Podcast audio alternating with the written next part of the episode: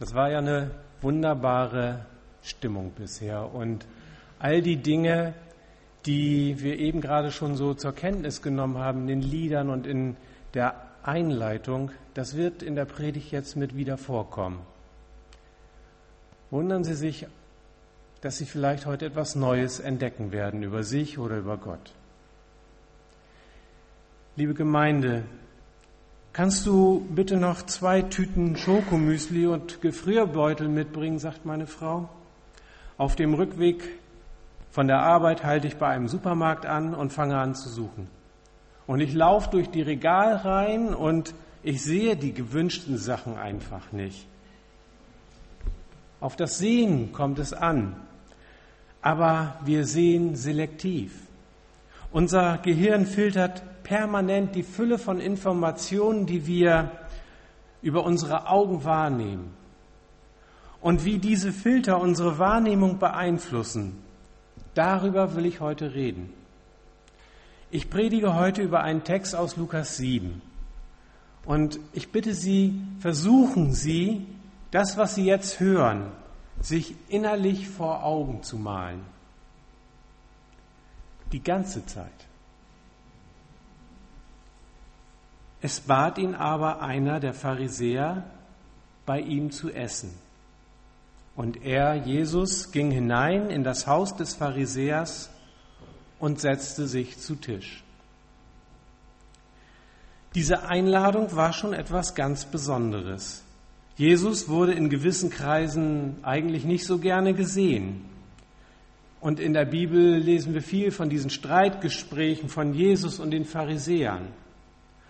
Und da beharrte eigentlich jeder auf seinem Standpunkt. Von Annäherung kann man da eigentlich nichts spüren. Der Pharisäer in unserem Text macht einen Versuch der Annäherung, indem er Jesus in sein Haus einlädt. Und Jesus betritt sein Haus und setzte sich an den Tisch.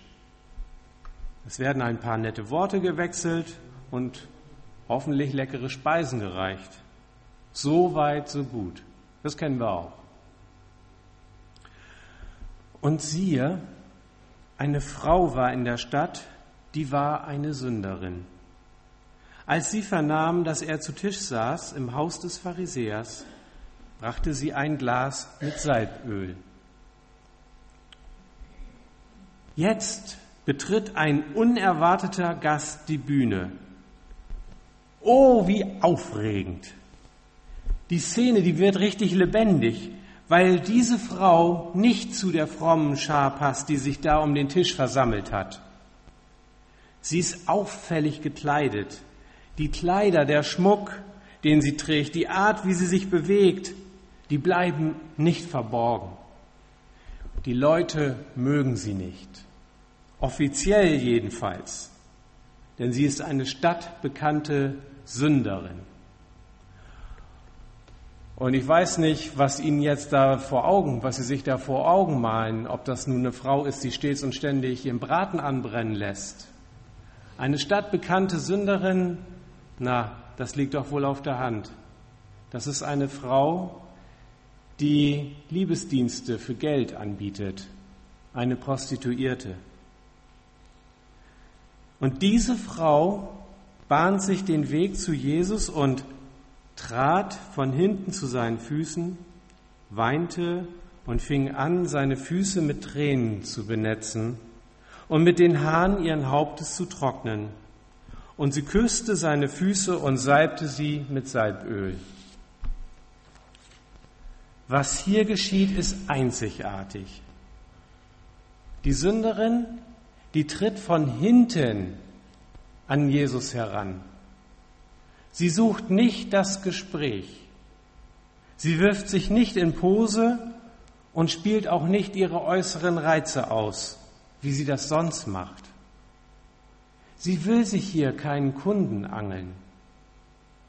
Das Gewohnte geschieht hier nicht.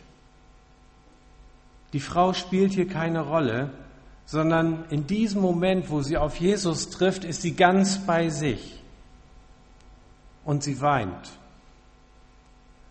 Sonst spielt sie die Genießende, die Lachende, die lebensfrohe Verführerin, weil das ihre Kunden so wollen, ob es ihr Spaß macht oder nicht. Jetzt aber weint sie. Und sie drückt Jesu Füße gegen ihre nassen Wangen. Diese Füße, die vom Staub der Straße völlig verdreckt waren, versucht sie mit ihren Tränen zu waschen. Sie weint und weint. Ihr kommen nicht nur die Tränen, ihr rinnen die Tränen, unzählige Tränen. Und wir wissen nicht warum. Wir spüren nur ihr Unglück und diese Sehnsucht, mit sich und mit Gott ins Reine zu kommen. Wir spüren die Sehnsucht nach völliger, bedingungsloser Annahme und Geborgenheit. Und Jesus? Jesus zieht seine Füße nicht weg. Er lässt es geschehen. Ein ganz intimer Moment. Ein Moment, der die Menschen um sie herum erstarren lässt. Niemand hindert diese Frau, das zu tun. Sie weint und trocknet die Füße Jesu mit ihren Haaren ab. Sie küsst Jesu Füße und nimmt das Salböl, das sie mitgebracht hat, und reibt diese müden Füße ein. Das hier ist eine Annäherung, die gewohnte Grenzen und Regeln völlig außer Acht lässt. Als aber der Pharisäer das sah, der ihn eingeladen hatte, sprach er bei sich selbst und sagte, wenn dieser ein Prophet wäre, so wüsste er, wer und was für eine Frau das ist, die ihn da anrührt. Denn sie ist eine Sünderin. Der Pharisäer sieht etwas, was er nicht billig. Er merkt es erst gar nicht, weil es vielleicht gar nicht in sein Denkschema passt, weil es sich da unten unter dem Tisch abspielt. Die Sünderin tut etwas Ungewöhnliches, etwas in der jüdischen Kultur völlig Undenkbares. Der Pharisäer aber denkt und handelt ganz gewöhnlich. Er verhindert nichts. Er klärt nichts auf. Er klärt die Situation nur für sich selbst. Unmöglich. So etwas gehört sich nicht. Er tut nichts für oder gegen die Sünderin nichts für oder gegen Jesus. Wenn ihm die ganze Situation nicht passt, warum greift er dann nicht ein?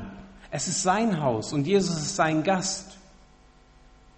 Er aber denkt nur einen verräterischen Satz.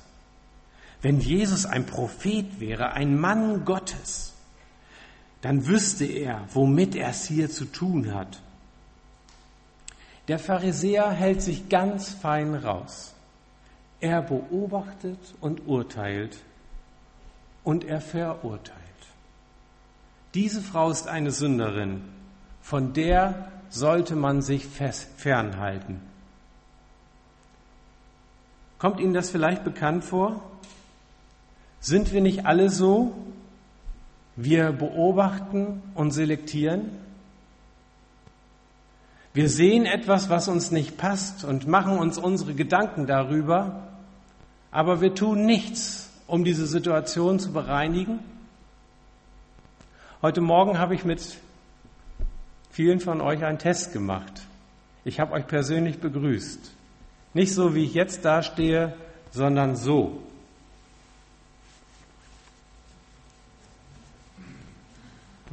Egal. Also das war so. Eine Krawatte, die offensichtlich nicht zu meinem Hemd passt. In keiner Art und Weise. Das Karierte wird nicht aufgenommen von den Bärchen und Elefantchen und was nicht alles, was da drauf ist. Und die Farben stimmen auch nicht zusammen. Und ehrlich gesagt, ich habe es so bedauert, dass ich nicht die moderne Google-Brille dabei hatte, die das alles aufnimmt, eure Augen, wie ihr mich angeschaut habt. Es war wirklich ein Bild Ich hätte das so gerne euch vor Augen geführt. Denn was passierte? Die Augen gingen wirklich bei den meisten von euch richtig auf. Und dann, oh, oh hast dich heute schön gemacht. Tatsächlich, ich habe diesen Kommentar bekommen. Ja, ich habe mich schön gemacht. Das ist aber gewagt, sagte einer.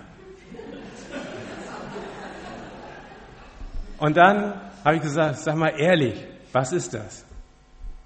Er sagte, du siehst aus. Und deswegen nehme ich das wieder ab. Und jetzt mal die Frage, die meisten Leute haben wirklich nichts gesagt oder wenn sie was gesagt haben, dann haben sie nicht gesagt, was sie wirklich denken. Und das ist doch eigentümlich. Und das ist genau hier auch passiert. Bei Jesus und der Sünderin. Wie schnell urteilen wir über andere Menschen?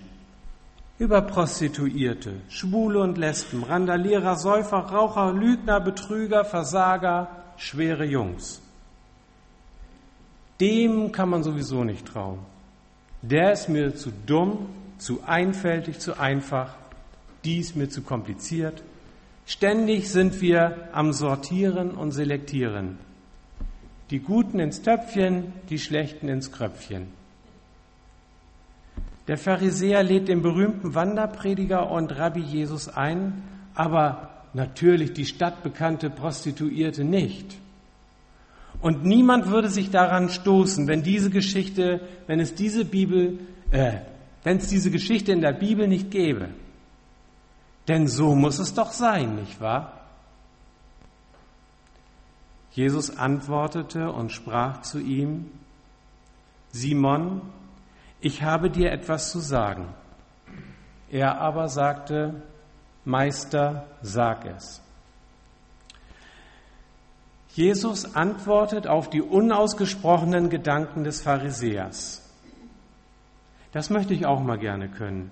Den Leuten eine passende Antwort auf das geben, was sie wirklich denken. Aber wenn ich weiter darüber nachdenke, dann bin ich froh, dass ich keine Gedanken lesen kann. Denn für uns lebt es sich oft besser mit dem Schein als mit dem Wissen, was die Leute wirklich denken. Denn dann, wenn ich wirklich wüsste, was sie denken, dann müsste ich mich mit ihnen auseinandersetzen. Und so kann man sich wunderbar aus dem Weg gehen und die Dinge alle bei sich selbst belassen. Jesus kennt die urteilenden und die verurteilenden Gedanken der Menschen. Und ihm ist es anscheinend, und das sehen wir hier ganz deutlich, nicht egal, was wir denken. denn er weiß, dass unsere Gedanken aus einem verführten Herzen kommen. Unser Herz und unsere Seele, sie entscheiden darüber, was wir sehen und wie wir unsere Mitmenschen sehen. Unser Herz, unsere Seele entscheidet darüber, wie wir die Welt sehen. Es ist genauso wie mit den Regalen im Supermarkt. Wir sehen nur das, was wir wirklich sehen wollen. Und vieles andere filtern wir einfach raus, sortieren es aus. Wir übersehen Menschen, weil wir sie nicht für wert halten, beachtet zu werden. Wir sehen auf die Fehler der Menschen und übersehen ihre guten Eigenschaften. Wir verurteilen Menschen für ihr Verhalten, wenn es nicht in unser Weltbild passt. Und in unserem Kopf, da gehen lauter Schemen ab. Bis heute ist die Prostituierte oder nehmen wir die Pornodarstellerin für viele die Sünderin schlechthin. Sie wird an den Pranger gestellt. Der Mann, der im Geheimen ihre Dienste in Anspruch nimmt, über den sieht man wohlwollend hinweg. Wir beurteilen und verurteilen stets und ständig. Was der Hans wieder gemacht hat, ach, wie gut, dass ich nicht so bin wie die Grete. Vergleichen, bewerten und aussortieren gehört zu unserem Alltag. Jesus aber sieht die Welt anders. Er bringt es mit folgenden Worten auf den Punkt. Ein Gläubiger hatte zwei Schuldner. Einer war 500 Silbergroschen schuldig, der andere 50. Da sie aber nicht bezahlen konnten, schenkte er es ihnen beiden. Wer von ihnen wird ihn am meisten lieben? Und Simon, dieser Pharisäer, antwortete und sprach, ich denke der, dem er am meisten geschenkt hat.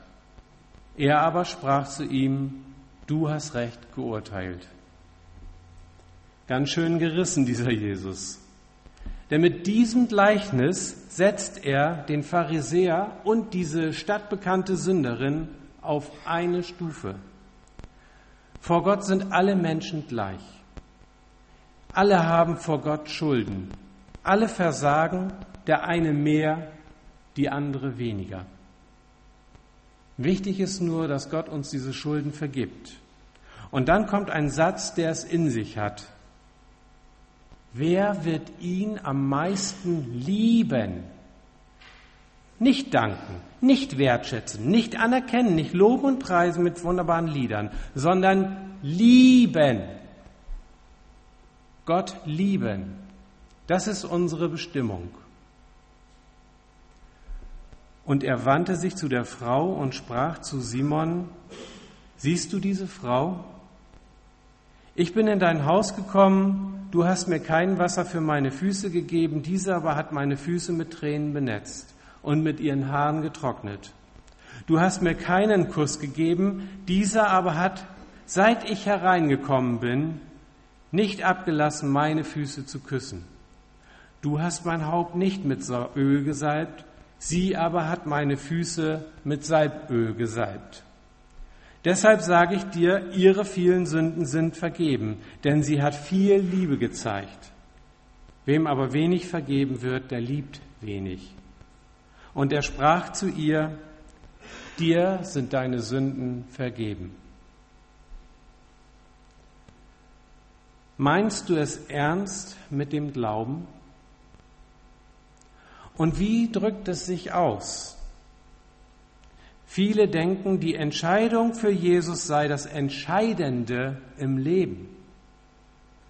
Ich habe mich am so und so vielten für Jesus entschieden und seitdem folge ich ihm nach, sagen manche. Und wir denken, ja, super, ein entschiedener Christ. Ich weiß nicht, ob Jesus auch so reagieren würde. Wenn ich diese Geschichte lese, dann kommen mir sogar ernsthafte Zweifel. Der Pharisäer hatte sich auch irgendwann einmal entschieden, Gottes Willen ernsthaft zu befolgen. Und das Befolgen von Regeln wurde für ihn zum Lebensinhalt. Und je nachdem, wie ernst er es meinte, desto mehr grenzte er sich ab von den sogenannten normalen Leuten.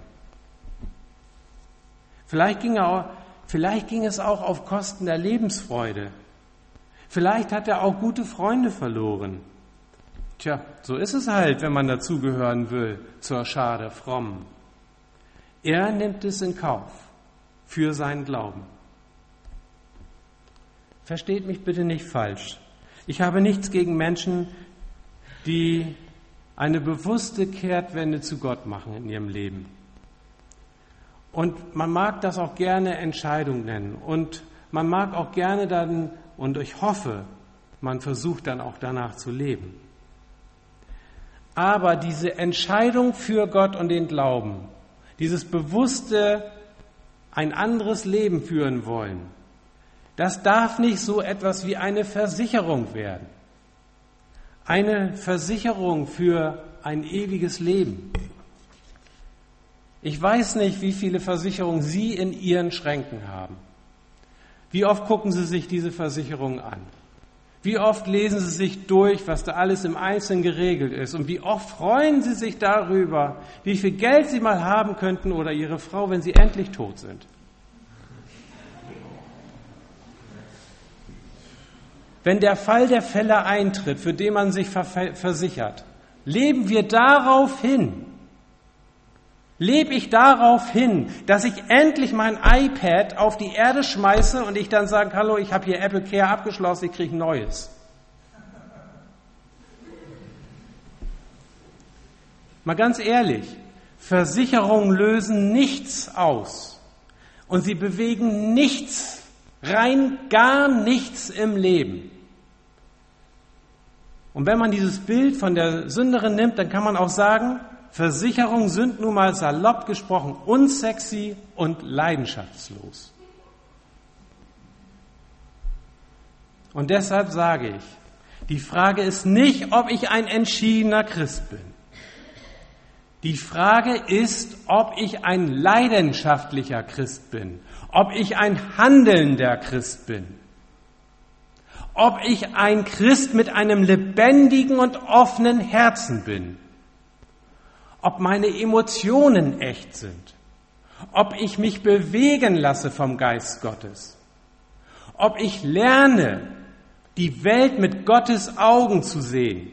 Und Gottes Augen sind nicht Augen der Verurteilung und der Selektion, sondern Augen der Liebe. Der Liebe und nicht der Leistung. Wann hast du das letzte Mal geweint vor Gott? Geweint, nicht über die anderen, nicht über die Verletzungen, die andere dir zugefügt haben, sondern weil du erkannt hast, dass du Gott zum Leben brauchst, dass du Gott zum Leben brauchst, so wie die Luft zum Atmen. Ich gebe zu, ich gehöre auch nicht zu denen, die weinen. Ich habe mich so an mich selbst und meine Lebenssituation gewöhnt, dass mir das Weinen gar nicht in den Sinn käme. Gott muss mich halt so nehmen, wie ich bin. Nur, das ist gar nicht die Frage. Gott hat überhaupt kein Problem mit mir. Er hat mich bedingungslos angenommen. Aber die Frage, die entscheidende Frage ist doch, wie Gott mein Herz erreicht, wie er mich in Bewegung setzen kann, wie er mich in Bewegung setzen kann, damit ich mich mit meinen Mitmenschen auseinandersetze, wie er mich in Bewegung setzen kann, damit er sich offenbaren kann, durch mich, einem Menschen, der Gott noch nicht kennt,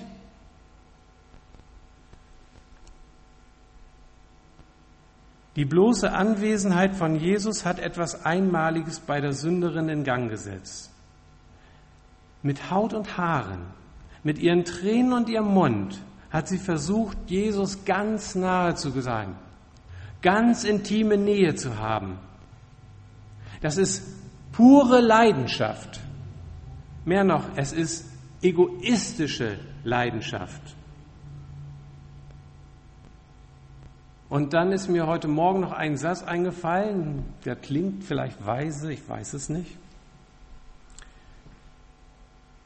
Die Leidenschaft macht aus einem rituellen Akt ein Ereignis. Wisst ihr, wir kommen hier zum Gottesdienst und führen hier einen eigentlich rituellen Akt durch. Und wir tun all diese Dinge und zu Hause machen wir Bibellese. Und wir wissen genau, was kommt und was wir sagen müssen und wie wir denken müssen und wie es richtig ist und so weiter und so fort. Und wir machen diese ganzen Schritte und denken, wir sind gute Christen. Und das Komische dabei ist, kein Mensch redet darüber. Kein Mensch nimmt das wahr. Die Leidenschaft macht aus einem rituellen Akt ein Ereignis. Dieser gewöhnliche Akt der Fußwaschung wird ein Ereignis, weil diese Frau total leidenschaftlich ist. Und über dieses Ereignis reden wir noch 2000 Jahre später. Das ist das, was man lebendigen Glauben nennt. Aber die Leute im Hause des Pharisäers verstehen das nicht. Sie reiten auf der formalen Frage herum.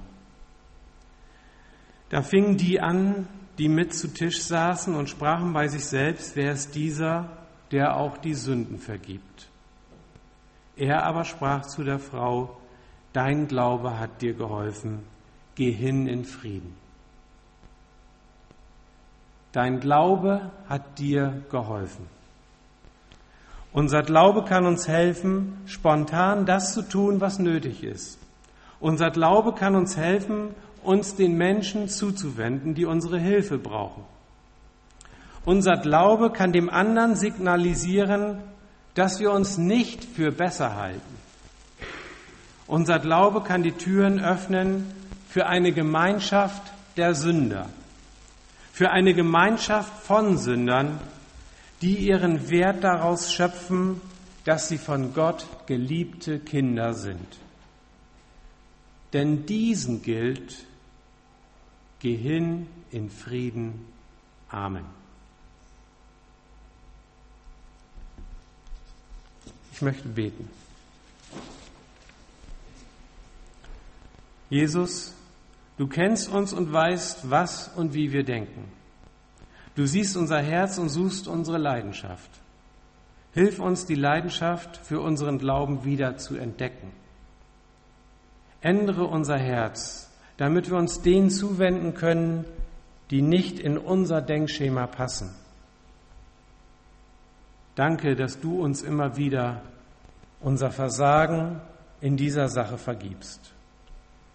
Ändere du uns durch deinen Heiligen Geist und schenke uns deinen Frieden. Amen.